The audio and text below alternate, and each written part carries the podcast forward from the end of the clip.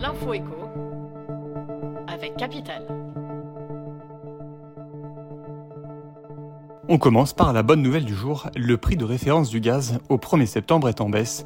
La Commission de régulation de l'énergie a publié son estimation moyenne des coûts supportés par les fournisseurs au titre de la fourniture de gaz naturel pour un client résidentiel.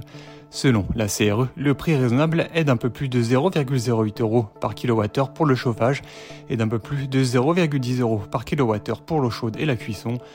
Dans le même temps, les indices de référence annuels pour les abonnements restent stables. Toutes les données sont à découvrir sur capital.fr. L'info pratique du jour, certaines règles vous autorisent à augmenter vos loyers.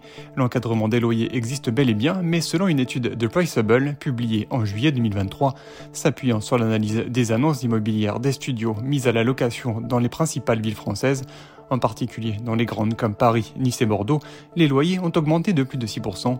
Dans ces communes, l'encadrement des loyers est en vigueur, mais un loyer peut être augmenté à condition d'introduire dans un bail une clause d'indexation de révision du dit loyer.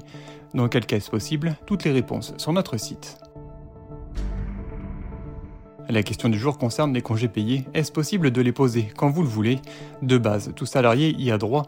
Ainsi, sauf cas exceptionnel, un salarié bénéficie de 2,5 jours ouvrables de congés par mois de travail effectif chez le même employeur.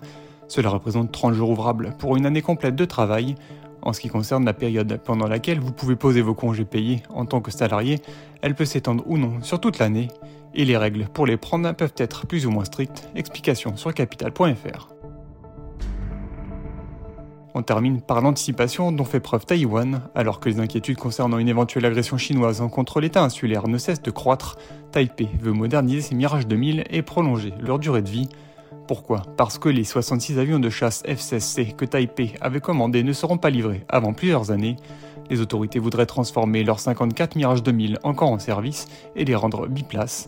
Plus d'informations sur notre site. C'était l'info écho avec Capital.